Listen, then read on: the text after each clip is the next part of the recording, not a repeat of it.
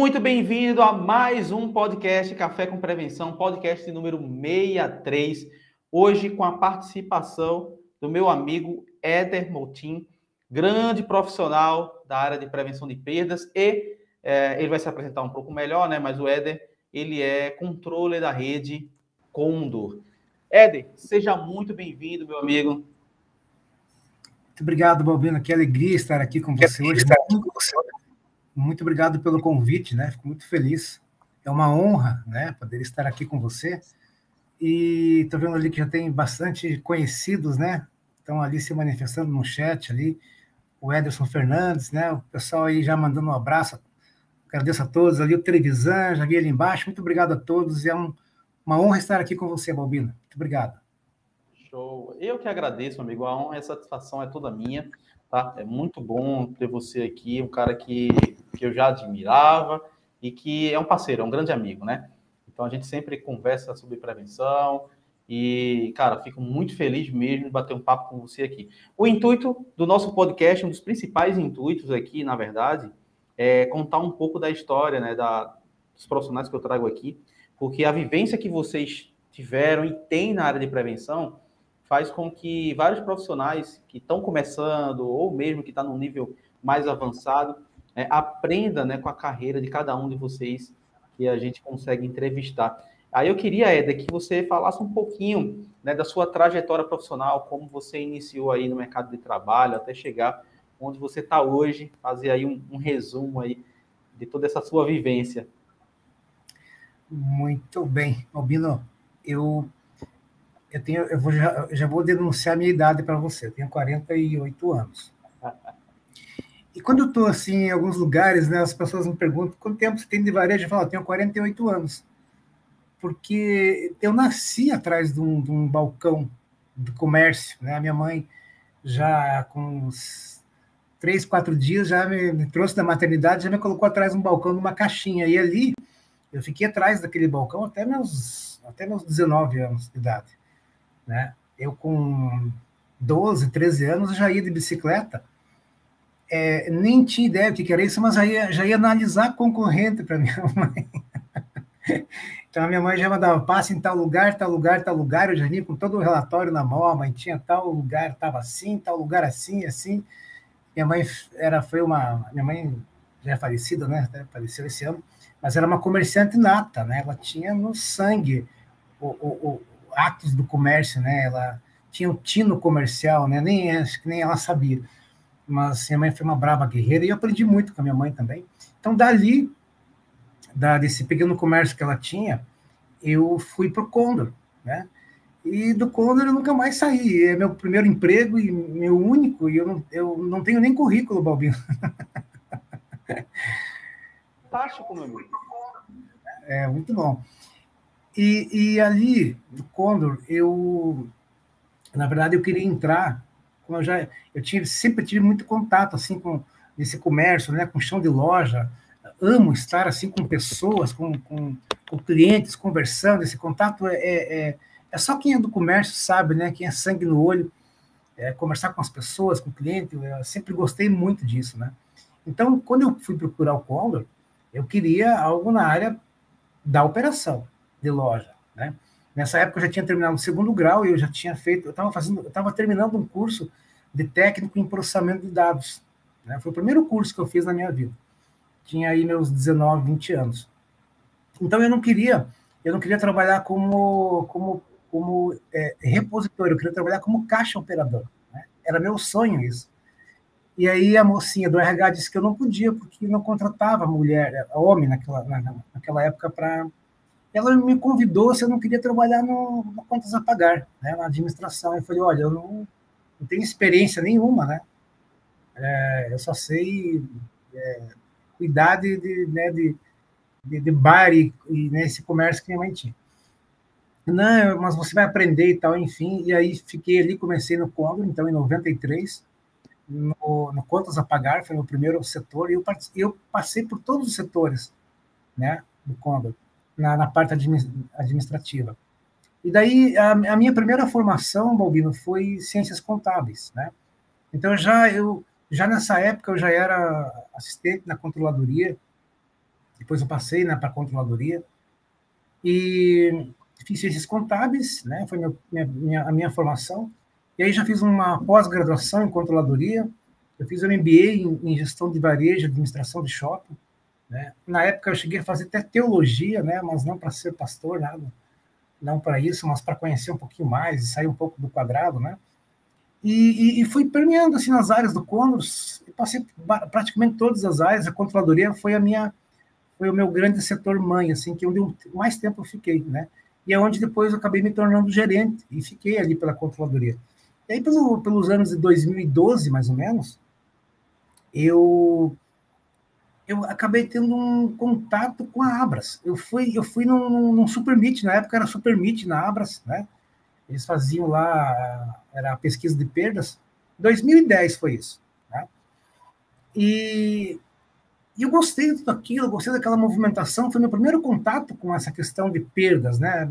Alguém me levou, enfim, eu fui e gostei. E eu lembro que na época eu já fui falar com o Manéia, né? Nosso grande amigo Manéia. Eu lembro que ele estava lá no, no, no palco. Falei, como é que eu faço para para participar aí, né, com vocês e tal, né, achei tudo muito bacana aquilo. Só ano que vem você entra no comitê, o, o geralmente daria em agosto. Então, em agosto, é, foi o comitê, em setembro a gente já tem um, um comitê, né, tem a reunião do comitê, pode vir aqui, você será bem-vindo. E ali eu comecei, Balbino. Isso foi em 2010, né, e aí já em 2011 eu já estava integrado no, no, no comitê, e acho que em 2013 o comitê teve uma, é, uma pequena. É, o comitê da Abras, nessa época, em 2012, né, em 2012 ele acabou. Né? Daí eu trouxe para o Zonta, para o seu Joaneiro, e falei: seu Joaneiro, infelizmente o comitê de perdas acabou. Né? E era o Sussumo Honda na época. Né? Saudades do Sussumo. Ah, baita presidente. E nós chegamos lá para o Sussumo, a gente fez um planejamento estratégico na época para o comitê de perdas da Abras, né? E ali nós, a gente recomeçou. Né? Eu acabei me tornando coordenador em 2013, né? 2013 é, e 2014 eu fui coordenador do comitê. E a partir desse momento, Bobino, eu me apaixonei pela, pela prevenção de perdas. Né? Comecei ali a pesquisar mais tal. Pela Abras, eu acabei indo como coordenador em 14, 13, 14 estados eu conheci, dando palestras né, sobre prevenção de perdas. A gente foi aprendendo junto, enfim. Eu acabei indo daí para os Estados Unidos em 2015, né? É, em 2019 eu voltei para essa parte olhando a prevenção, mas sempre foi uma, uma área paralela minha no Condor, né? Eu acabei abraçando essa área também, como, como controle, essa área veio junto, né? E aí eu acabei trazendo todos é, esse, é, esses, esses setores para junto na controladoria. Prevenção de perdas, a segurança patrimonial, acabou vindo o HSA, que é higiene e segurança alimentar, né? hoje é parte de, de, de qualidade. E, e, aí eu acabei ficando com a área de auditoria também e inventário. É só essas áreas aí. É apenas isso. Tranquilas, né? Nenhuma área dessa dá problema. É tudo tranquilo. Não, é tudo bem tranquilo, Balbino. Cara, que carreira fantástica, assim. Hoje em dia é difícil você ver profissionais que têm uma carreira tão longa né, na mesma empresa. Né? É, são poucos. Eu, assim, para te dizer, com uma história muito grande, né, de, como essa, é, eu sempre brinco. Teve o Ivan, o Ivan Gomes, um, um grande amigo nosso aí, que ele, caraca, Ivan deve ter uns 25 anos na, na mesma empresa no Walmart. Aliás, desde antes do Walmart. Né? Uhum. E, e, é difícil você passar muito tempo, né? E, cara, que feliz que você foi subindo, né? Degrau a degrau dentro da empresa, cresceu. Feliz. E, e, e foi engraçado. Quanto a, a, a, aquele, o Super Meeting trouxe, né, de vivência, porque era um evento fantástico, né? Fantástico. E daí, ali que a gente mudou o nome, inclusive, Balbino, para Fórum, né? A, foi o nosso comitê, nosso primeiro comitê que deu o nome para uma. Acabamos mudando, mudando para Fórum. Agora que voltou para eficiência, né? Em 2022, enfim a gente foi até acho que o décimo fórum, né? Então, nossa, eu fiz muito, muitos conhecidos, muitos amigos na Abras, esse Brasil inteiro, e conheci muita gente.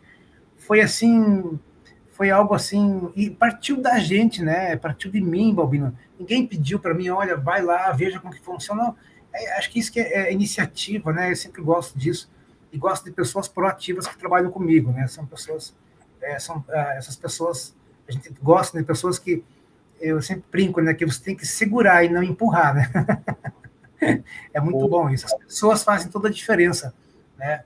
Na, no nosso dia a dia. Mas, Bobino, deixa eu te contar uma curiosidade, já que a gente está aqui falando disso. Quando eu entrei no, no, no Condor, é, como eu não sabia nada, eu entrei já de cara com o diretor. Imagina, eu era chucro, né? Não sabia nada. E já foi falado com o diretor de uma empresa, imagina, né? E aí eu lembro que era o Vanim, uma pessoa que me ajudou muito, gosto muito do Vanim, assim, sempre tem um carinho muito grande, vou levar eternamente um carinho pelo Vanim, me ajudou muito. É, pessoas que marcam né, a tua vida. E eu lembro que eu estava na sala e o Vanim, ele começou, a, ele estava digitando, naquela época era IBM ainda, né? Em 93, isso. E ele não olhava para mim, eu achava estranho aquilo, né? Tudo, porque ele, não, ele, ele digitava no computador, acho que estava até programando em COBOL na época, e não olhava para mim. E aí tinha um quadro na sala dele, e eu, eu brinquei assim com ele, falei, ah, você gosta de Van Gogh, né? Aí ele parou de digitar, mas ele não olhou para mim. E aí eu falei de novo assim, a Noite Estrelada, 1889, né? Aí ele parou, olhou para mim, ah, você gosta de Van Gogh também? Eu falei, é, gosto. Aí chamou a moça lá, Giovana, pode contratar o rapaz aí? tá aí sim. Boa curiosidade. E aí sim, é uma ótima. Bom. É, eu queria que você falasse um pouquinho, já como falou, claro, sobre essa questão do, do e da sua experiência lá, né, sua vivência, sua carreira. Mas me fala um pouco como funciona. Você falou rapidamente aí das áreas que você tem sobre o seu guarda-chuva, mas eu queria falar um pouquinho sobre a estrutura da área de prevenção. Como você tem a estrutura dentro da tua empresa? Então, Bobino, hoje, é... primeiro, gente, o, o, nosso repórter, é... vamos, vamos, lá, é... qual, qual, que seria o correto, né, Bobino? O repórter é a presidência, ponto. Eu me reporto à presidência porque, como controladoria, como controle, eu reporto ao presidente. Mas eu tô, estou subordinado ao, ao, ao, diretor administrativo também, né, que é o seu Van Clay, uma figura assim, querida, lá no Condor por todos, né, uma pessoa muito bacana, muito acessível. Então, é o meu repórter. Como, como é, é, gestão de risco, vamos dizer assim, uh, essas áreas de de prevenção de perda, segurança patrimonial, HSA, auditoria, processo. Como, como, como gestão de risco, eu, estou subordinado à, à diretoria administrativa. E como controller, que é um setor staff, eu estou subordinado ao presidente, então eu acabo reportando os dois. Né? Como eu tenho acesso ao presidente, a gente acaba conversando também. Mas o meu reporte ali, naturalmente, é para a diretoria administrativa. Né? É, mas é, recomendo às empresas que Sempre tem esse repórter, as que puderem, é, é, reportar ao proprietário, ao sócio, ou ao CEO, ao, ao presidente, né? É, nunca a área, a área operacional. E a minha estrutura, é, eu tenho o Trevisan, inclusive o Trevisan está aqui na, na, na, live, já viu o nome dele ali. O Trevisan, ele, tá, é, ele é gerente da, da, da parte de patrimonial e prevenção de perdas, né? E aí, e aí ele tem a, a Dani e a Melissa, estão abaixo dele, cada uma responsável por uma área. A Dani, a pessoa extra, extraordinária, a Melissa, pessoas extremamente competentes, tem as, as áreas, é, a Dani como segurança patrimonial e a, e a Melissa como prevenção de perdas. E aí cada loja, Balbino, tem um encarregado, né? Então eu, a gente trabalha, dependendo da loja, a gente tem de, o nosso, o nosso QL, né, nosso quadro de lotação, é um mais três, a gente fala, que é um encarregado mais três operação. Né? Dependendo da loja, a gente tem até um mais quatro. Né? Isso para prevenção de perdas. Né? Encarregado e mais três, ou encarregado e mais quatro, que são, acho que, poucas as lojas, né? são as lojas maiores, né?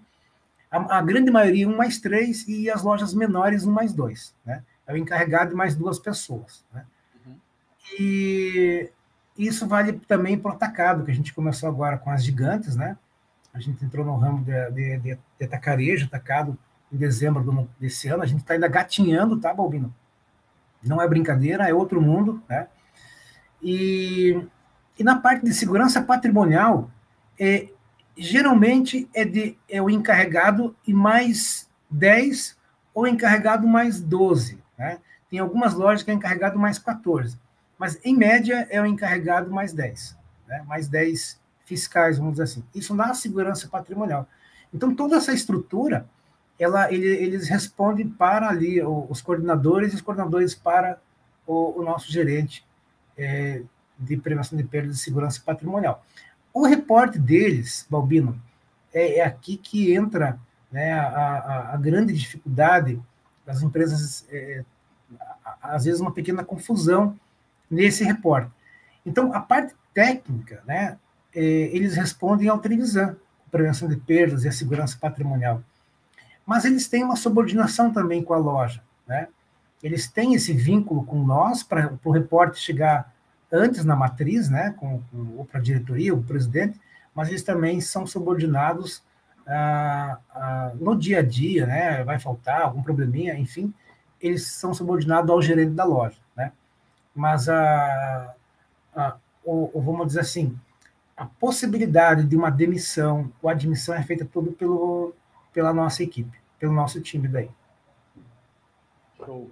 Muito boa a estrutura, bem, bem, bem dividida. É, e, e, realmente, às vezes, o pessoal confunde um pouco, quando a gente fala um pouquinho de, da questão do top-down, de você não responder diretamente à área operacional, né, ou prevenção, porque ele vai auditar muitos processos, né? Então, quando você está auditando e dando o reporte né, para a área direta que você está auditando, você, como controle, você sabe disso, fica um pouco complicado, né? Então, não é fácil. É. Mas, meu amigo, entrando aqui mais numa área é, sobre, claro, os principais problemas que a gente passa dentro do supermercado, né, do, do, do varejo supermercadistas, é, quais seriam os departamentos que você acredita né, que são os mais sensíveis e que são os maiores causadores de perdas, né? E para que você, você passe um pouquinho também de, de alguma boa prática que você já aplicou e que surtiu bastante efeito nesses departamentos, né? Ok, Bobina. Bobina, eu posso mandar. É, aqui o pessoal está se manifestando no chat. Posso mandar abraço aqui também, é, falando? Ah, com certeza, com certeza. Estou acompanhando aqui. A Cris ali está mandando um abraço. Obrigado, Cris, aí. Foi uma grande profissional nossa, Santa Catarina. Obrigado pela audiência aí, todo o pessoal que estão ali se, se manifestando. Eu gostaria de agradecer o carinho né, desse pessoal.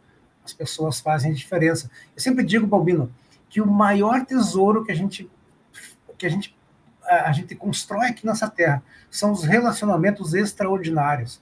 Nós, sem pessoas, não somos nada, né? absolutamente nada.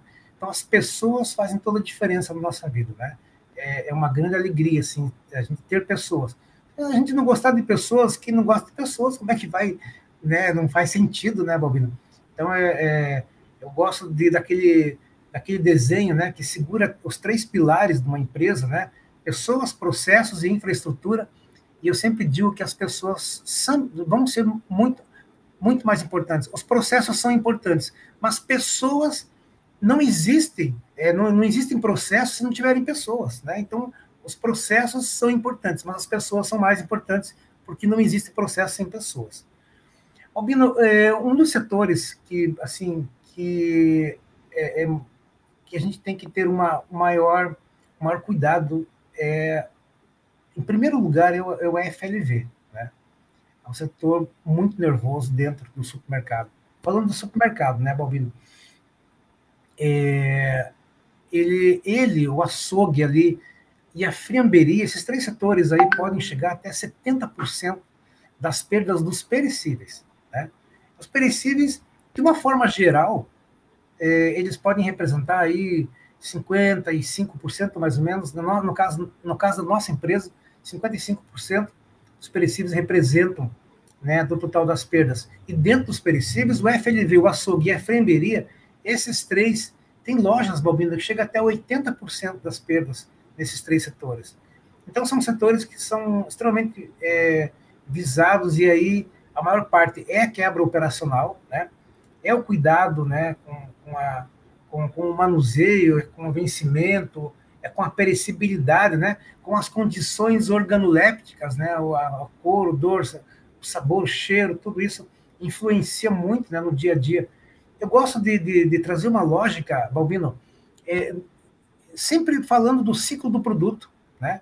O ciclo do produto ele compreende lá desde o pedido, né?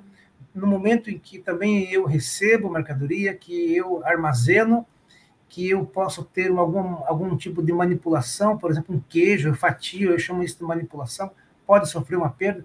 Aí vai para a exposição, da exposição para a frente de caixa, e a frente de caixa volta, posso ter a ter ali a entrega, né? E aí volta para o pedido. Dentro desse ciclo de produto, a gente podia aqui passar a madrugada falando de cada ponto desse, né, que são muito importantes dentro de todos os setores. Mas não falando do ciclo do produto, mas falando especificamente de um setor, é, eu gostaria então de eleger dois, o, o FLV, né? É, o ideal aí seria que a gente tivesse uma perda é, entre, vai, 5 a 6%, é aceitável, tá? É, as pessoas falam que é mito, né? Ah, uma FLV que tem uma perda de, de 2%, eu posso estar tá perdendo venda? Pode estar tá, sim. Né?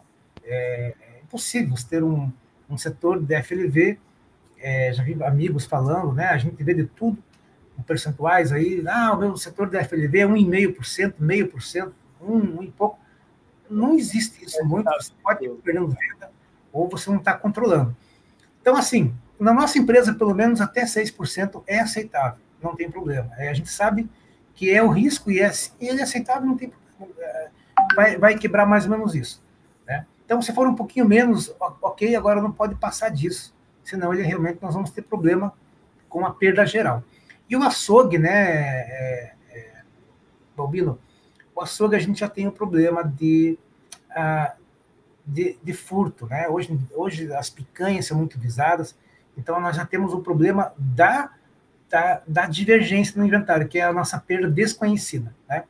Não é tanto operacional, mas mais o, a, a desconhecida. O operacional, a perda operacional, ela incide muito mais no FLV, né? Então, nos, nos, nos, no açougue já incide mais aí a perda desconhecida, rendimento, uh, tem que ter bastante cuidado. Hoje nós temos o entreposto, Balbino, né? A gente teve um pequeno investimento aí, temos máquinas aí alemãs, sabe? Foi a primeira máquina América Latina veio para nós, né? Ela corta assim com uma, uma, precisão. Então nós temos o entreposto hoje que nos ajuda muito a diminuir as perdas. Para você ter uma ideia, tem lojas que a gente chega até tirar balcão tem só a exposição né, na área de vendas. Então, isso diminuiu bastante, diminuiu aí dois pontos a nossa quebra do, do açougue. Mas a gente tem uma, uma perda aí aproximadamente de 2,8, 3, e a FLV média 6,5 mais ou menos por cento, essa é a nossa média. Claro, Bobino, que tem lojas que às vezes dá 10, 12%, a gente tem que né, tratar isso e correr, né, e tem que ficar em cima, tem que cobrar o gerente, cobrar números, senão a coisa não acontece. Sem dúvida, sem dúvida. Envolver a área de operação nisso aí, porque é, é. fundamental. Né? Ah, aproveitando aí que você mandou um alô para a Cris, ela mandou uma pergunta que é bem pertinente aí para a questão estrutural. Tá? Ela está perguntando se você acha, né, se você sente que dá certo mesmo um encarregado para os dois viés, tendo eles segurança patrimonial e prevenção de perdas. É uma excelente pergunta, Cris. Eu acho que a gente podia passar a madrugada só falando disso. Né? A gente podia fazer um debate aqui, né, desse tema. Muito complexo, muito complicado. E eu diria, Cris, que a palavra-chave para essa tua pergunta é cultura. Essa é a palavra-chave. Vai depender muito da cultura. Né? Eu tenho, por exemplo, pessoas que, que vieram por Condor não se adaptaram com esse sistema. Né? ou alguns outros demoraram a se adaptar. E depois que se adapta, né? Então, eu vou dar um exemplo aqui, né, Bobino? Por exemplo, o Marte é, não é assim, né? Então, a gente chama dois em um, né? Ele faz a prevenção de perda e a segurança patrimonial. Olha, Bobino, esse é um tema que daria uma mesa redonda, tá? Para a gente falar sobre isso, né? Então, isso vai longe. Mas depende muito da cultura, Cris, depende muito de tudo, né? É, nós já temos a nossa cultura, de prevenção de perda separada da segurança patrimonial. Eu vou puxar a sardinha para o meu lado, Balbino, e vou dizer que eu acho que é mais eficiente, porque eu acho que a gente não pode confundir, e é muito claro, e aí que, que é um problema principal? Né? As pessoas não conseguem discernir o que é segurança patrimonial e o que é prevenção de perdas, né? E realmente é difícil a gente falar isso para as pessoas que não estão tá no dia a dia, não é muito claro isso, né? Então, assim, basicamente, Balbino, não é regra que eu vou falar aqui, tá? Basicamente, a prevenção de perdas, ela está olhando para o interno, né? Para os procedimentos internos, para processo, para as guias de movimentação interna.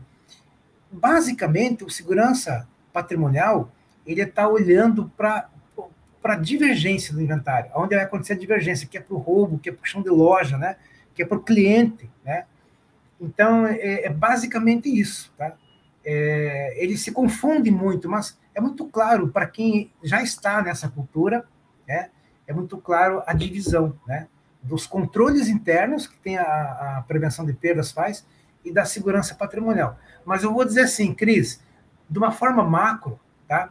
depende muito da cultura.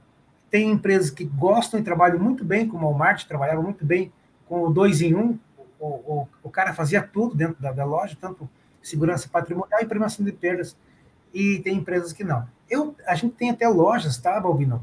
Acho que duas ou três, nós, nós passamos, vou, vou falar aqui, né, é, de uma forma assim muito aberta, aqui nesse, nessa, nesse teu canal, que nós já passamos por situações de ter que cortar QL. Né? Então a empresa chega um momento e bate a luz amarela, estou na controladoria, eu estou olhando para indicadores, né? E aí, meu amigo, é, é corte, é, é, na, é na veia. Então tem que cortar a pessoa. Assim que a gente faz, vira dois em um. Não posso mais me dar ao luxo de ter dois, dois encarregados na, na, na loja. Então a loja que não cabe, é aí eu tenho que, infelizmente, cortar um prevenção ou um segurança patrimonial, tem que ver o que, que vai se adaptar melhor e deixar só um. Isso já aconteceu na nossa empresa. Em 2010, quando a gente começou a implantar a prevenção de perdas, nós fomos até 2016 ou 2017 nesse formato. E depois, Balbino, nós voltamos tudo para dois em um. É, a gente foi para dois em um. E em 2019, 2020, nós voltamos para o 2-2. Né? E algumas lojas é, estão hoje com o 2 em 1. Um. É duas ou três lojas só mas 98% é o encarregado de prevenção de perdas e um de segurança patrimonial é o melhor formato. Ótimo. É, aproveitando o, o gancho da, do que você falou, né, agora há pouco, com relação a pessoas, a gente tem isso como algo que é está cada vez mais difícil hoje, né, encontrar pessoas que e conseguir formar essas pessoas. Eu falo que o supermercado ele não quer formar, ele quer pegar pronto e isso acaba gerando vários problemas para duas áreas, né? primeiro a área de RH, que não para de, de, de né, de seleção, integração e tal, aquela coisa que não acaba nunca, aquele turnover altíssimo. E para a área de prevenção também, porque isso sempre gera quebra de processo, fraude e várias outras coisas também dentro da empresa. Qual seria, uma, uma, uma olhando como prevenção, qual seria a melhor forma da gente conseguir fazer uma boa contratação e também reter esse talento que a gente conseguiu trazer? É, Balbino, nem tudo é salário, né? É, dizem que dinheiro não traz felicidade, né? mas é 100% também. Uns dizem que não, mas dinheiro é 100%. É um ponto importante o salário, né? os benefícios. Mas eu acho que tudo que a gente viu até hoje, pela experiência, desde 2010, né? Eu acho que esse era um dos mandamentos da prevenção de perdas, um recrutamento eficiente. Só que, às vezes, não dá, Balbino, né? Às vezes a gente não pode. Para você ter uma ideia hoje, Bobina, a gente tem que olhar, primeiro, a situação econômica do país. Então vamos lá. É, o menor índice hoje de desemprego é no Paraná. Na verdade é Santa Catarina. Acho que está até melhor Santa Catarina com desemprego. Está girando em torno de 4, 5%. E Curitiba é o menor índice ainda. Né? Então vai chegar um momento que nós vamos voltar ao que nós estávamos em 2008, 2009, no ápice, eles vão ter que acabar trazendo gente de fora. Então, às vezes, Balbina, a gente não pode se dar é, ao luxo de, de, de você fazer peneirar muito. Então, a gente, às vezes, tem que pegar mesmo uma pessoa despreparada. Tá? Mas qual que é o ideal, Balbino, nesse ponto? A gente tenta sempre resgatar dentro da loja. Né? Então, aquela pessoa que entrou no, no pacote, que entrou na que ela entrou ali na, na como como operador de setor, né? A gente chama de operador de setor dentro do Condor, que é um repositor, por exemplo. Então a gente está de olho nessas pessoas. Os fiscais são contratados já com um perfil um pouco diferente, direto para fiscal, né? Então vai pelo feeling, né? Vai ali por algumas alguns, algumas razões, alguns motivos de, de, de até por experiência, né? É, então é, é um pouco mais simples. O fiscal ele já vem um pouco pronto, né? A, prevenção de perdas não, é mais difícil. E a prevenção de perdas a gente tem que a gente tem que tratar ele dentro, a gente tem que, a gente tem que moldar ele a nossa cultura, a nossa realidade. Então, geralmente, a prevenção de perdas, até oriento isso no pessoal, que pegue de dentro já, né? Uma pessoa ali, um, um repositor, um pacoteiro, enfim, né? fica de olho, uma pessoa mais proativa, sempre vai ter um que vai se destacar. Geralmente, eles vêm lá da, como assistente né, administrativo, vem das trocas, ele entra lá pelo depósito, ele acaba vindo para prevenção. É uma área sangue no olho, as pessoas gostam, né, Balbino, porque a prevenção de perdas é auditoria, né, é auditar, né. Então tem pessoas extremamente comprometidas, né, que gostam. Eu acho que essa é a melhor forma da gente avaliar se a pessoa tem paixão por isso, né. Se a pessoa não tem paixão, Balbino, não, não fica no varejo, não adianta, né, tem que ter paixão. Exato. Mas, Balbino, não adianta a gente querer dizer que salário não é importante. É importante, sim. Né? É, eu não diria para você que a nossa empresa se destaca nesse ponto. Acho que a gente, a gente acaba formando né, mais as pessoas. Né? A gente, mas a gente está sempre, é é a cultura da nossa empresa, construindo, né, formando pessoas aí. Eu acho que para a vida, né? Eu acho que isso que é mais importante. nem sempre, às vezes, para a empresa, mas a gente forma pessoas para a vida.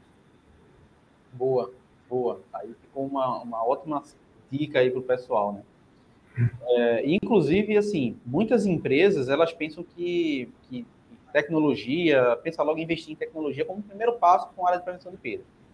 E isso aí, né, isso aí acaba gerando aquele certo bloqueio, né, de, porque as pequenas e médias empresas acabam não, não entrando e acreditam que, que a prevenção acaba só gerando custo, é, perdão, hum. custo. É, será que uma empresa pequena, de médio porte, ela realmente precisa investir muito em tecnologia para ter uma área de prevenção de perdas? Fala, pessoal. Olha, Balbina, deixa eu, eu queria voltar um pouquinho. Um, eu, eu, fiquei impressionado. Eu, deixa, eu, deixa eu dar um, voltar aqui alguns passos antes de chegar onde eu quero chegar. Em 2014, quando eu comecei a ir pela Abras, é, é, olhando as empresas. Eu fui de, do Rio Grande do Sul, Balbino, eu fui até lá em cima, até Belém do Pará, lá Ceará, e fui para aqueles lugares. Quanto mais você sobe, né? Quanto mais você sobe, menos as pessoas fazem inventário. Impressionante isso. Chegou assim de, de, de eu estar na, na, na associação do, do Ceará, né? de fazer um, um evento assim para 300 supermercadistas e, e, e, levantar. E quem que faz inventário aqui? Balbino, meia dúzia, erguei a mão. Meu Deus, você eu sei Vamos que é. Eu sei. Nordeste é complicado. Imagina, se, se você não tem, se você não. Vamos lá. Se você não sabe, se você não faz inventário, vamos, vamos entrar na, na parte contábil agora, né? O que, o que, onde está a perda ali dentro do CMV? O CMV ele é composto por estoque inicial mais compras menos estoque final. O que é estoque final? Inventário. Ou seja, se você não tiver inventário, não tem estoque final, você não sabe nem quanto você ganha e nem quanto você perde. Ou seja, se você não faz inventário, você nunca vai descobrir tua perda nem teu lucro. É impossível. Não tem como. Não dá, Balbino. Então, eu não sei como que essas empresas sobrevivem sem fazer inventário, primeiro ponto. E a gente instigou, incitou muito com a Abras, né, esse pessoal. E eu lembro que esse indicador mudou muito de 2014 para cá, enfim, foi fantástico. Quando você desce, quanto mais você desce o Brasil, aqui chega na, Paraná, Rio Grande do Sul, é muito tranquilo isso. Você vê que a grande maioria faz inventário, né? Quanto mais você sobe, menos inventário. E é cultural isso, né? Na verdade, é um mito. Os empresários né, não gostam muito de fazer inventário, porque atrapalha, enfim. Mas isso hoje eu acho que já está muito superado, sabe? Até porque vem uma questão de, de ruptura, mas a gente pode falar mais para frente sobre isso. Então, é... tinha uma frase eu sempre gostei muito dela dentro da tua pergunta, Albino, que dizia assim: a gente nunca pode transformar a perda em despesa. Então, isso é muito perigoso. É, eu começo a investir em, em, em situações, em coisas, que ao invés de eu baixar a minha perda, eu até posso baixar a perda. Então, vou dar um exemplo. A minha perda era 2%, por exemplo, tá? E eu fui lá e fiz um investimento em perda é, de, de ponto 20, né? Então, agora, a minha perda foi para 1,80, certo? Ok, mas eu, eu investi ponto 20, ou seja, eu, eu não, não, não valeu nada, não ganhei nada com isso. Então, no mínimo, eu tenho que não posso transformar a minha perda em, em, em despesa. Como isso? É, investindo de forma correta. Albino, e aí é muito simples. Veja, eu vou dar o um exemplo nosso. Quando nós, quando nós é, fomos implantar a prevenção de perdas na nossa empresa, o único investimento que nós fizemos, por incrível que pareça, foi uma pessoa por loja e processo. Porque nem coletor a gente não tinha nessa época, né, quando foi implantado em 2011. É, se eu não me engano, nós contratamos a RGS na época, né, eles ajudaram a gente, bem no comecinho, 2010 ali, eles ajudaram a gente naquele início, mas com processo, Balbino, só processo, nós não investimos um real em nada, a não ser nas pessoas. Ou seja, mas uma pessoa a mais na loja, nosso tinha de, de QL a mais, e que ainda foi aproveitado algumas pessoas-chave que tinham dentro da loja, que faziam já. A, a gente tinha assim, uma prevenção remota dentro das nossas lojas, né? Então a gente só implementou o conceito, trouxe a cultura, eu acho que o mais importante é a conscientização das pessoas, né? O endomarketing é muito importante.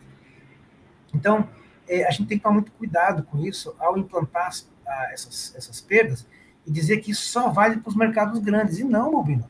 Isso é e é, tem que ser para os mercados, mercados pequenos também.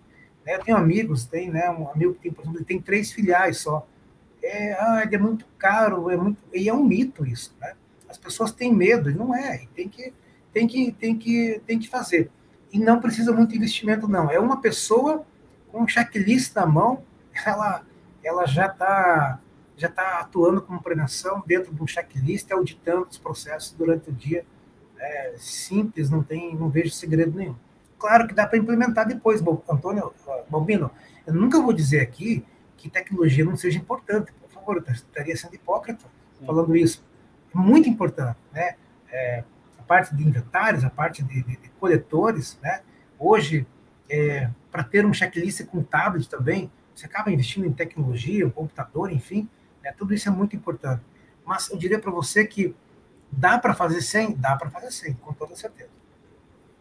E é aquela questão, né? Você inicia, a partir do momento que você gera um certo, você começa a gerar um retorno, você começa a fazer um investimento na área, né? Então, é, o pessoal quer começar comprando um, um, carro novo e, cara, tu vai andar muito quilômetros, então vai aprender ainda. É, isso, aí a gente tem que ir medindo isso, né? Ver quanto que você está tendo de retorno. Porque, porque assim, né, Balbino?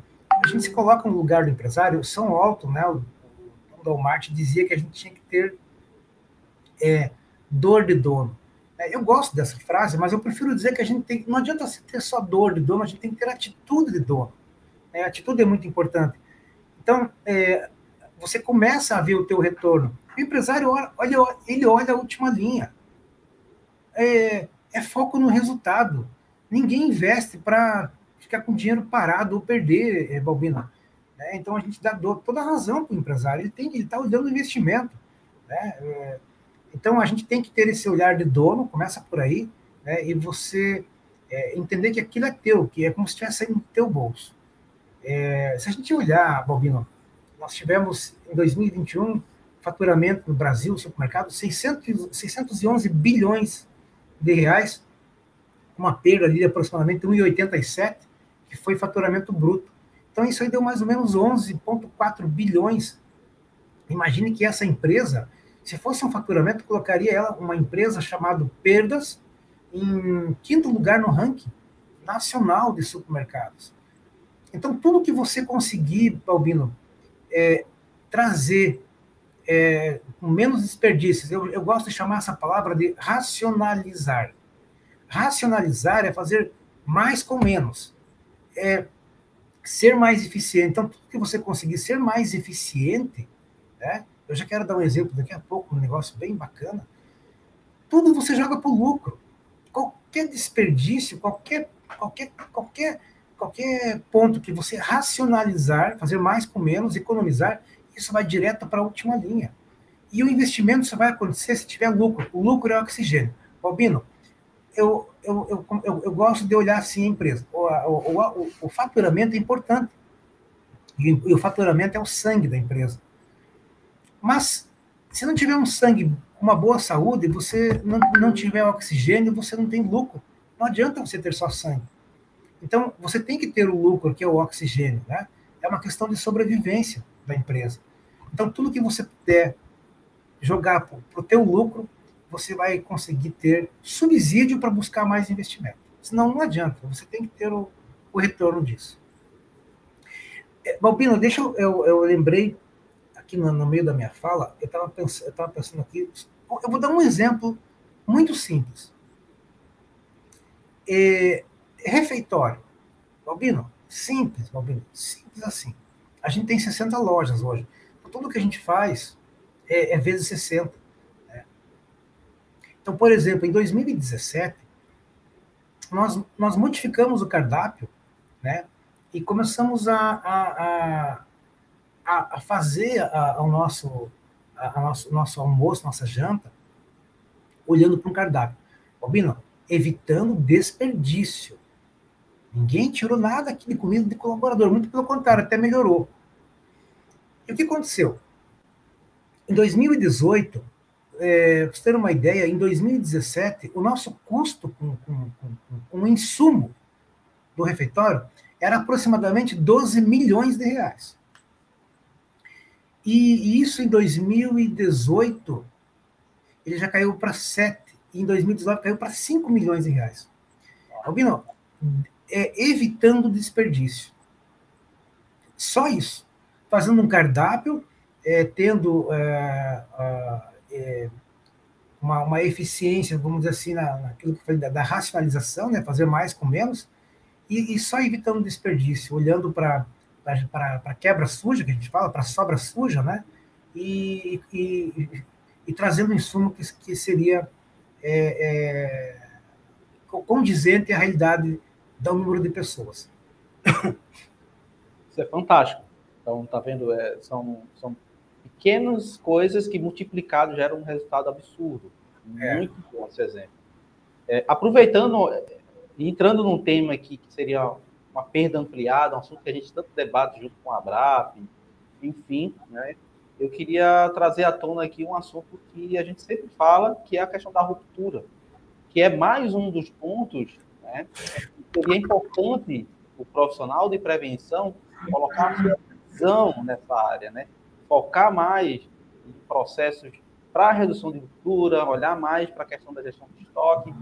Então, queria que você falasse um pouco sobre essa questão da ruptura, da importância da gente tratar, conseguir melhorar e ter mais eficiência com relação a esse processo. Olha, Balbino, essa daria mais uma madrugada, viu? É, esse tá tema aí,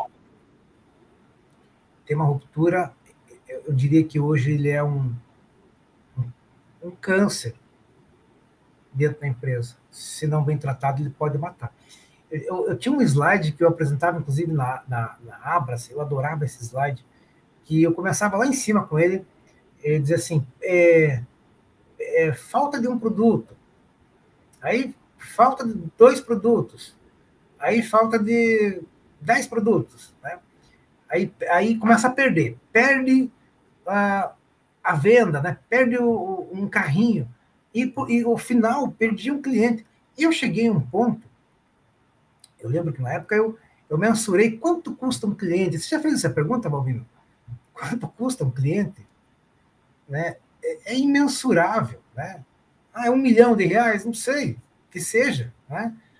Mas um cliente, ele é imensurável. Porque o investimento que você faz para colocar um cliente dentro da loja é altíssimo, Balbino. É muito alto, né? Eu vejo pela BRE, nossa, não é. Eu, eu tenho todos os números, né? De, de, de, de não só das perdas, mas das despesas e o investimento de, de, em propaganda, ele é um investimento alto, tão alto quanto um indicador de perda, tá, Bob? Não quero entrar nessa, nessa seara, mas o que eu quero dizer assim que é caríssimo, Paulino, é caríssimo trazer um cliente para dentro da loja. E quando esse cara está dentro da loja, ele tem que ser muito bem aproveitado. E a ruptura é um grande vilão. Porque vê por nós, Bobino, por você, você entra no mercado, aí você, você acha a, a escova, mas não acha a pasta. Você acha o, o, o, o, fubá, mas não acha o frango. Você acha o rodo, mas não acha o pano. Poxa, o que, que você faz, Lobino? Você vai embora. Né? E aí o, o cliente ele tem uma, uma, Se ele gostar muito da empresa, ele amar demais a empresa, ele até volta. Ele dá mais uma chance. Né? Mas tem que gostar muito da empresa. E o problema é que o cliente, quando tem problema, ele, é, ele fala mal. Né? Quando tem coisa boa dentro do supermercado, é, é normal. Né? É como se você falasse assim: olha, eu quero um aumento para o teu chefe. Por quê? Porque eu sou honesto. Mas é tua obrigação ser honesto. Se não fosse honesto, não estaria mais aqui. Então, é a nossa obrigação. Porque as pessoas falam isso, né? Ah, o cliente nunca elogia. Claro que não. O cliente não tem que elogiar nada. É nossa obrigação a manter as coisas em ordem, limpa, é, é tudo perfeito, com os produtos na gôndola. E é claro que se não tiver nada, ele vai reclamar. então, ah, o cliente só reclama. Lógico, se não tiver em condições, ele vai reclamar e ele tem toda a né, liberdade de fazer isso. Então, a ruptura, é, falando de prevenção de perdas, a gente tem uma prática no Condor, a gente chama giro de estoque. Né? Então, aí depende muito da, da, da situação do dia, Bobino é, a gente vai pegar, por exemplo, o que a gente está, às vezes, até um fornecedor reclamando, então a gente pode pegar por fornecedor, por curva, é, ABC, ah, hoje a gente vai pegar só o C, que não vendem há mais de, sei lá, sete dias. Tudo, tudo depende do dia, do momento, do que você quer. Existe uma rotina também, né? Nós temos nossa rotina com AB e às vezes a gente vai até no C. Fazemos por sessão. Então a gente gera, emite um relatório que saem os itens que não foram vendidos há X dias, né? E aí a gente tem um processo, Balbino. Dentro disso, a gente vai olhar na gôndola, né? Esse produto está na, na, na, gôndola? Tá. Então dá visibilidade, enfim, acabou o processo aí. Vai na gôndola, ele não está. Opa, então eu tenho que, talvez esteja no depósito. Processo, fluxo, vou no depósito.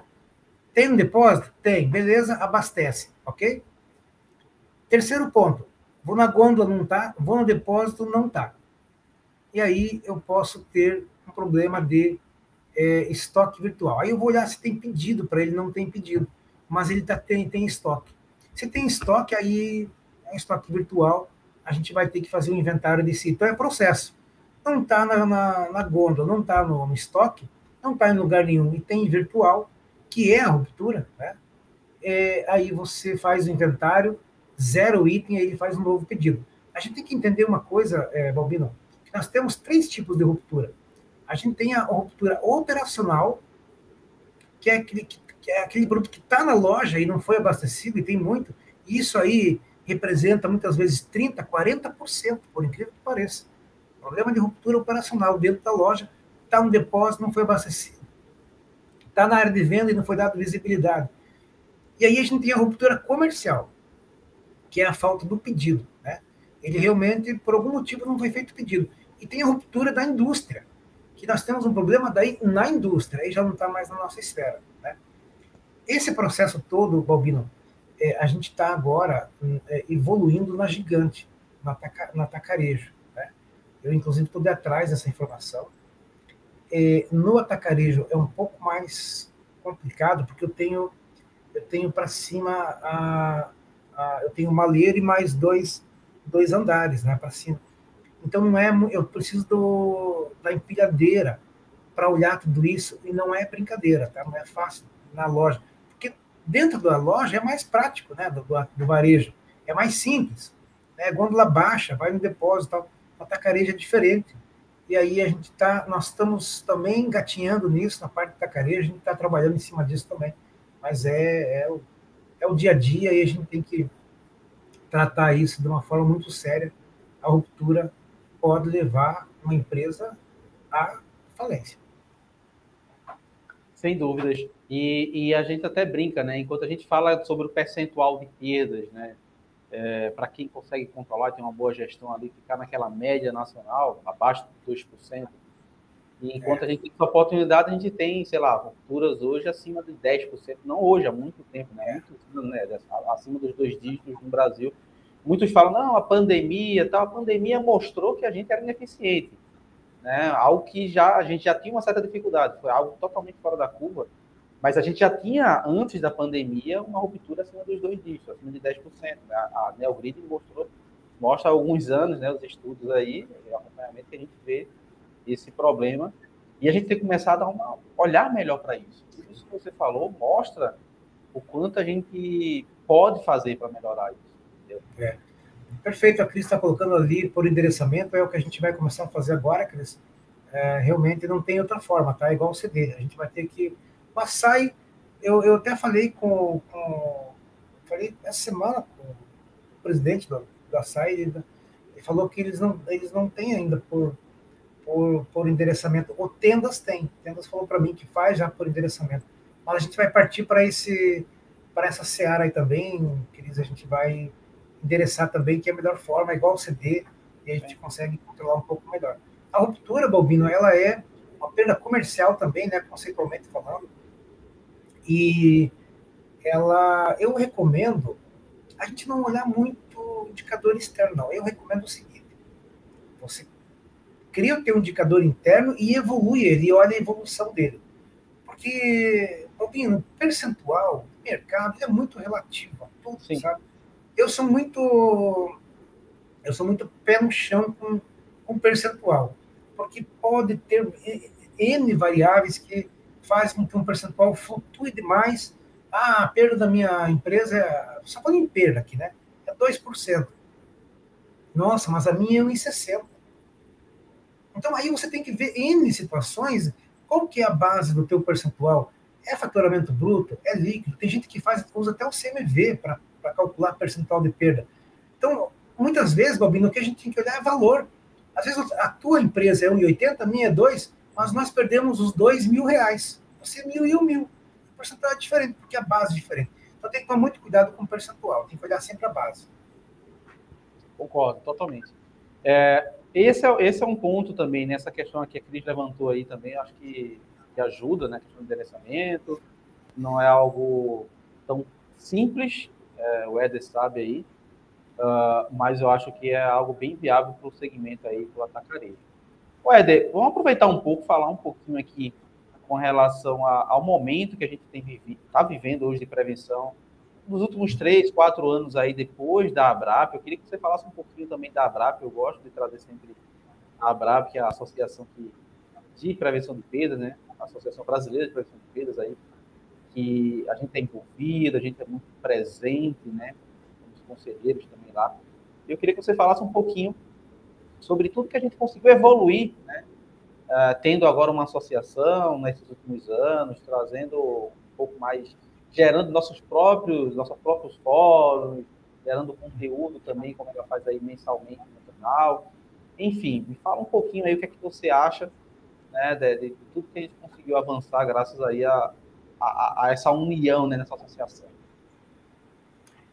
É, Bobino, eu, eu sou muito grato, sabe, ao, a, até o Carlão, né? O Carlão sempre foi um grande mestre é, da Abrap aí. Até ele me colocou numa cadeira ali como auditor, eu tô como é, diretor fiscal. eu sou conselheiro lá como diretor fiscal. Se eu olhar meu, meu lá, entrar no site da Abrap lá, com os fundadores lá, tô como Lá no finalzinho o cara não colocou meu nome. Mas tá lá, né? Bonitinho. Começou ali junto sempre, né? E foi, uma, uma, foi um grande desafio ali nessa época aí, a BRAP, né? O Carlão, sensacional, foi um guerreiro, né? É, é, eu acho que, assim, pessoas, né, Balbino? Pessoas, sim, pessoas também não fazem nada, mas também pessoas sem uma pessoa líder também não, também não vão a lugar nenhum, tem que ter o líder, né? Então o Carlão é uma grande figura aí no mercado. se transformou num grande amigo meu, um irmão, nossa, um cara sensacional, que eu gosto e respeito muito ele. Né? E eu acho fundamental, é, qualquer associação né, é fundamental para o setor, por exemplo. Eu também eu sou coordenador da APRAS, aqui, Associação Paranaense de Supermercados, e eu sou coordenador do Comitê de, de Prevenção de Perdas aqui também. Até a gente está devendo um comitê aí, né, esses dias até dei uma aula sobre frente de caixa, mas a gente não teve comitê ainda, né? E estou devendo aí para o pessoal e na Abras também, e, e, a, a, e a BRAP, né? A BRAP que sempre nos acolheu com muito carinho.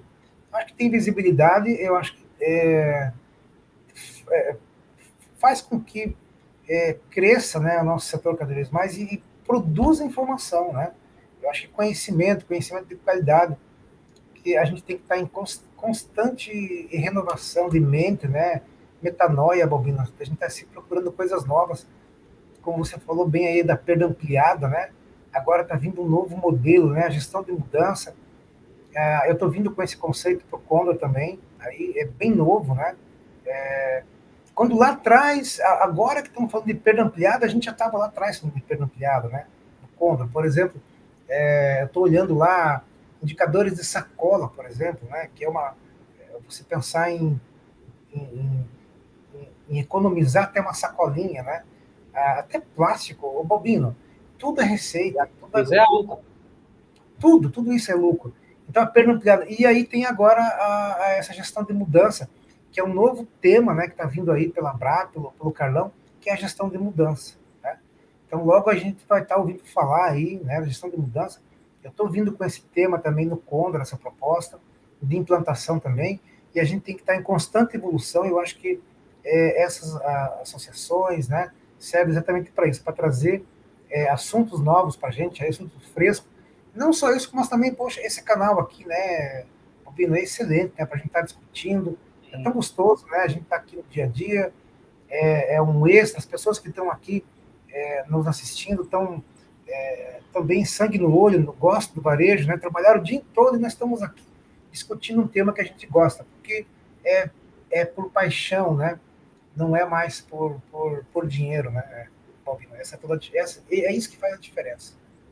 Verdade, total, total. A gente se apaixona pelo negócio, gostamos da, da nossa área, gostamos do varejo, né? Gostamos do varejo, é.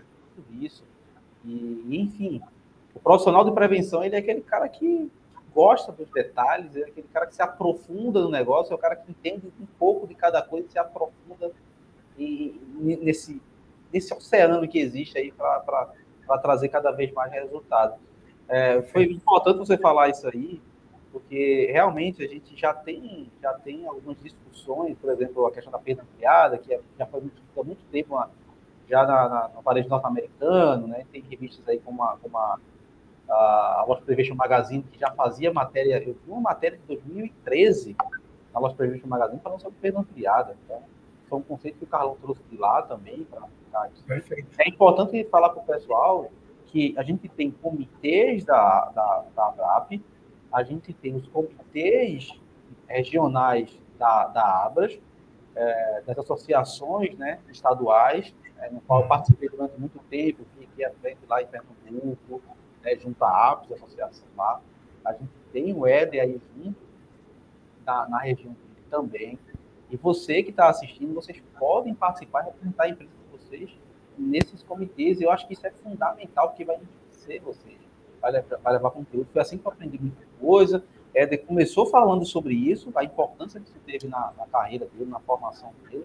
Está participando, ele viajava o Brasil fazendo isso, dando palestra, mas também a, a, gente até brinca, né? Tem uma mesinha ali para almoçar, a gente aprende um monte de coisa, né? Perfeito. É por aí. É isso aí. Então, então é muito importante vocês estarem envolvidos nisso? Hoje está mais fácil a informação. A gente tem canais, a gente tem coisas aqui que a gente sempre traz, mas é importante presencialmente você viver isso, você fazer aquele network, fazer aquele contato, conhecer. Para mim, fundamental. É, Balbino, eu sempre digo assim que a, a, a, tem que partir da gente, do profissional. O profissional, se ele fazer é, é, o, o, que te pede só, Balbino, você está na vala comum, né? Você é mediano está na média. Né? Não, a gente não, não, quer estar na média, a gente quer E como sair da média? É fazer algo mais. Você pede para lavar, para alguém, alguém te pedir para lavar o carro, lave e segue. E passa um pneu pretinho, sai da, da, da vala comum, faça algo a mais, 10% a mais. Hoje em dia, Balbino, não precisa nem 10% a mais, 5% a mais, você já se destaca no mercado de trabalho, né? Porque as pessoas hoje se acomodam, né? Então, eu, se eu, se eu não tivesse ido lá para Abras, olhado e depois entrado no, no na, na... Eu, eu, cheguei a ouvir... O que, que se ganha com isso, né? fazendo tudo isso? Meu Deus do céu. É, poxa, é, mas quanto conhecimento, né? Quantas pessoas eu conheci. Até hoje, Bobino, a Abras me convida para ir nas convenções. Eu vou nas convenções da Abras desde 2013. Eu nunca mais ir. E a, e a convenção da Abras, ela é só para o empresário, ela é só para o CEO, para os donos da, da, E quem é do comitê. então, quem é do comitê tem esse privilégio de poder participar das convenções. Então, poxa, é, nunca me esqueço, a gente teve a convenção antes da pandemia, a última foi no Rio de Janeiro, né? fecharam lá o Morro da Urca, por exemplo, fizeram a convenção lá em cima. Poxa, o que, que eu ganhei, né, Bobinho, tudo isso? Meu Deus do céu, é além de conhecimento, né? Então, as pessoas muitas vezes não têm essa noção, né? As pessoas já pensam em dinheiro. Hoje o jovem pensa no, no, no curto prazo, a gente tem que pensar no, no LP, no longo prazo, né? A gente não pode ser imediatista. Precisamos plantar hoje para colher amanhã. Isso é fato. Cara, aqui é verdade. Mensagem não é a mensagem final, mas eu achei a cereja do bolo. e aí eu vou aproveitar, a gente já passou de uma hora, senão a gente vai rolando papo aqui pela. Vai entrar à noite, fechar a noite, entrar à madrugada, de bater esse papo, porque é gostoso, a gente fala, a gente gosta. Né? É muito bom. É muito bom. Aí, para a gente poder fechar esse bate-papo bacana aqui, Eder, eu queria que você falasse um pouco sobre a sua visão de prevenção a curto, médio e longo prazo. O que você acha que está por vir? Né? Você falou um pouquinho aí, deu um spoiler aí do que está por vir. Eu queria que você falasse um pouquinho melhor sobre essa questão também, mas me fala aí um pouquinho sobre essa sua visão aí a curto, médio, talvez aí longo prazo. É, a prevenção, Albina, ela veio para ficar. Né? Começou ali, é, o Carrefour veio em 73 e ele não implantou a prevenção, ele, ele, só, ele, ele, já, ele já veio com a concepção de de prevenção, e ele, em 94, ele implantou. Por quê? Porque acabou o plano real, acabou a ciranda financeira, e aí as, as empresas tiveram que olhar para dentro, né, da, da, das suas operações e olhar a última linha. E ali começou a prevenção de perdas. E para ficar. Né? Prevenção, ela não, não, não, não sai mais de cena, ela hoje é um, é um grande ator, né? eu diria assim que é um dos atores principais dentro da loja, né? E ela tem essa função muito importante de auditoria, né? ela tem esse status de auditor. E hoje, Balbino, a gente sabe que as grandes empresas estão, pagando grandes né, gerentes de prevenção de perdas aí. A gente sabe que é igual um gerente de loja, ou um regional, ou até mais, né? É, nunca ninguém né, imaginava isso lá atrás, né? É, quando ainda a prevenção gatinhava, né? Então, hoje, hoje a prevenção tem visibilidade, né? veio para ficar. É, tem, acho que hoje tem esse respeito dentro da, da, das lojas. Alguém colocou ali até como, como, é, é, como auditor, né? Que tem esse respeito. Eu concordo, é um auditor, tem respeito e conquistou esse espaço, eu diria. Né? Eu acho que isso também, viu, Balbino? É, a gente deve isso eu passei por esse processo, né? Talvez eu peguei ali, não bem o início, né? Foi com a Cecília Liotti lá no começo, mas ali de, de 2005, o Carlão já pegou, 2005 para cá, eu já peguei 2010, né? Para cá, nesses últimos 12 anos, mas a prevenção tem a, a sua história nos últimos 20 anos, ela é muito recente no Brasil, né? Falando de, de prevenção de perdas. É, eu vejo assim que ela já está hoje no organograma da empresa, já está consolidada, né? A maioria das empresas já tem hoje a prevenção. É muito difundida hoje os canais, né, as revistas. A Abras hoje explora muito, né, a prevenção de perdas nas suas convenções, nos fóruns, né?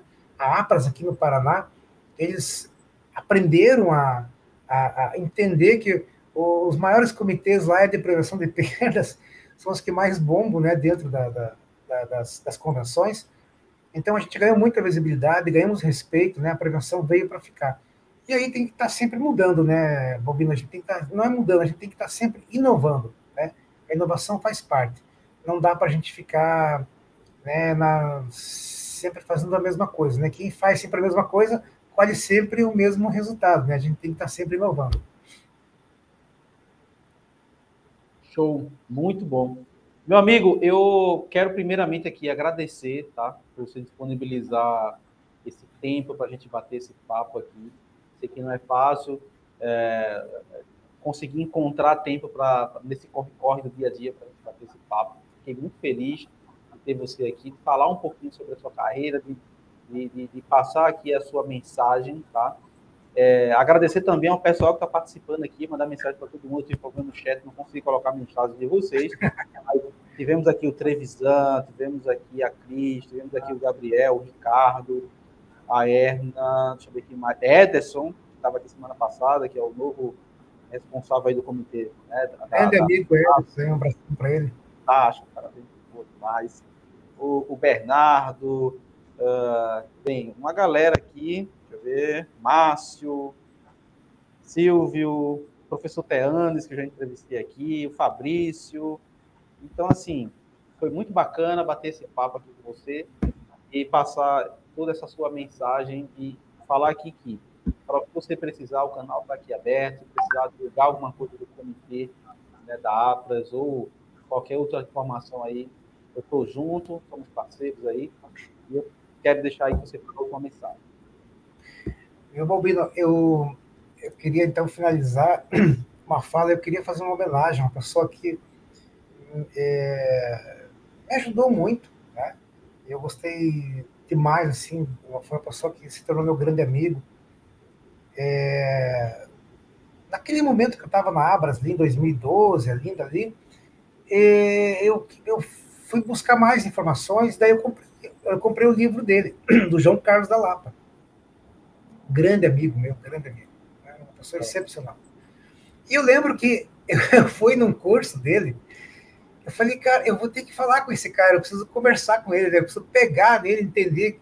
esse cara é show, né? Eu li o livro dele, me apaixonei pelos conceitos e tudo. Muito legal. Eu vou que eu vou, eu vou, ah, vou num curso dele, né? Daí eu pedi para o meu diretor e tinha um curso dele de açougue. Era boas práticas de de açougue, né? Na parte de prevenção de perdas, em Florianópolis. Eu peguei um avião e fui. Aí cheguei lá, tá tudo bonitinho, terninho, né, gravatinha e tal, e o pessoal, né, um público diferente. Daí ele foi perguntando um para um, né? Você o que faz? Eu sou açougueiro, tanto tempo. Ah, e você? Eu sou açougueiro. Eu sou encarregado de açougue e tal. E, e chegou, chegou em mim, ele falou assim: Poxa, eu fiquei constrangido. eu fiquei constrangido eu era controller, sabe? eu nunca me esqueço disso. Foi o primeiro contato. Daí eu falei, olha, eu queria falar a verdade para o senhor. Eu estou aqui porque eu vim conhecer você pessoalmente, João. Eu quero conhecer mais de prevenção, tá? Eu queria que você me desse o privilégio de almoçar com você. Então, aqui o um primeiro ponto, sabe, é, Bobino, que eu aprendi com o João foi uma palavra humildade. A Bíblia diz que a humildade precede a honra e o orgulho a queda. Então a gente tem que ser humilde. Né? Eu acho que a humildade cabe em qualquer lugar. Ele foi muito querido comigo. Não, vamos almoçar junto. Tá? E, foi naquele almoço que eu comecei a receber as primeiras palavras, as primeiras instruções de como montar um, um, um, programa de prevenção de perdas numa empresa. Né? Nunca me esqueço daquele almoço. Né? E o João se tornou um grande amigo meu, né? E onde eu tive uma triste notícia, né? O ano passado, não sei se você soube, né? A gente perdeu o João, ele veio a falecer. Eu recebi essa notícia com, muito, com muita tristeza no meu coração. É porque ele, para mim, foi, assim, depois do Carlão, né? Uma pessoa que me ajudou muito e, e nós nos tornamos grandes amigos, né? Então, hoje eu tenho o, o, o João Carlos da Lapa como uma, eu diria assim, é, seria meu, meu pai das perdas hoje, né? Que me ensinou, que me deu oportunidades, que me, nossa, me, teve muita paciência comigo, e me ajudou muito. Então, eu acho que a nossa vida, Bobino, é assim. Ela é feita de pessoas, pessoas que ajudam pessoas. E eu procuro hoje sempre ajudar as pessoas, da forma que o João me ajudou, da forma que o Vaninho, lá quando eu entrei a primeira vez na empresa, me ajudou. Ele era um diretor de empresa e ele vinha me dar aula de cobol no sábado, sabe? Então, eu nunca vou medir, eh, deixar de medir esforços, Bobino, para ajudar pessoas. Porque as pessoas é que fazem a diferença, são as pessoas que fazem as coisas acontecerem dentro da empresa. E as pessoas, elas têm que ser bem tratadas, as pessoas têm que ser bem acolhidas, elas têm que ser abraçadas, elas têm que ser amadas e a gente tem que gostar muito delas, porque são elas que fazem diferença em nossas vidas. Bobino, eu queria realmente é, é, agradecer todo o meu coração aqui essa, essa oportunidade que você deu, essa honra. Meu grande amigo Antônio Balbino, nos conhecemos aí segunda fora, né? Sempre se encontrando, faz tempo agora que a gente não se vê. Eu queria agradecer a todas as pessoas aí que estão aí nos, nos, nos, nos assistindo, aí a, as pessoas que estão né, junto com a gente, no time, o Márcio ali, o Márcio Jeremias, um grande profissional, Márcio é um menino que se destacou muito na área de prevenção de perdas, sempre buscou melhorar. E eu acho que a gente tem que é, investir e acreditar nas pessoas. Porque, Balbino, eu não acredito em pessoas improdutivas. Eu acredito em pessoas no lugar errado. E, e, e cabe ao líder colocar essas pessoas no lugar certo. É o líder que tem que enxergar que a pessoa está no lugar errado. Porque você pode ter certeza que todas as pessoas produzem, mas cabe aos líderes é entender que a pessoa, o que ela gosta de fazer não é aquilo e é aquilo. Né? Então eu digo assim, não existem pessoas improdutivas, existem pessoas no lugar errado. E você, líder, que está aqui, está me ouvindo, é tua obrigação de ter essas pessoas no lugar certo, tratar essas pessoas. Essas pessoas devem ser bem cuidadas, essas pessoas têm um coração, essas pessoas têm uma família por trás dela. Tem pessoas. E eu acho que esse é o melhor exemplo que, que alguém deu para nós um dia, foi Jesus Cristo de Nazaré. Esse foi um exemplo, o maior líder que a história já teve nessa terra. Albino, muito obrigado, muito agradecido por estar aqui, e é uma alegria, e sempre que precisar, conte comigo, meu amigo. Deus abençoe. Obrigado, Éder. Que mensagem final aí, bem marcante. Pessoal, é, o João, infelizmente ele perdeu o João ano passado, mas para quem tiver interesse de conhecer um pouco da história do João, tem um podcast gravado com ele. Eu pude entrevistar ele, né? E, e, contar um pouco da história da carreira gigante dele, muitos anos dedicado, uma história dedicada. Então, o João foi aquele cara que, que pôde ter o livro, né, que a gente sempre fala, tenha filhos, plante uma, né, plante uma árvore e escreva um livro. Né? Então, cara teve uma carreira completa e foi muito bom você tocar no nome dele. Pessoal, quem puder escutar o podcast dele, está no Spotify, vão para conhecer o João Carlos um grande nome aí da nossa área. Tá? Éder, muito obrigado, meu amigo. Forte abraço. E tamo junto aí, pode contar comigo. Gente, muito obrigado. Obrigado um a todos. Obrigado, Balbino. Até mais. Valeu. Boa noite. Até mais. Tchau, Jonei. Olha o chimarrão aqui, televisão, ó. ó. Ah, não falta o chimarrão. Obrigado, meu amigo. Um abraço. Até mais. Um abraço. Valeu, pessoal. Tchau, tchau.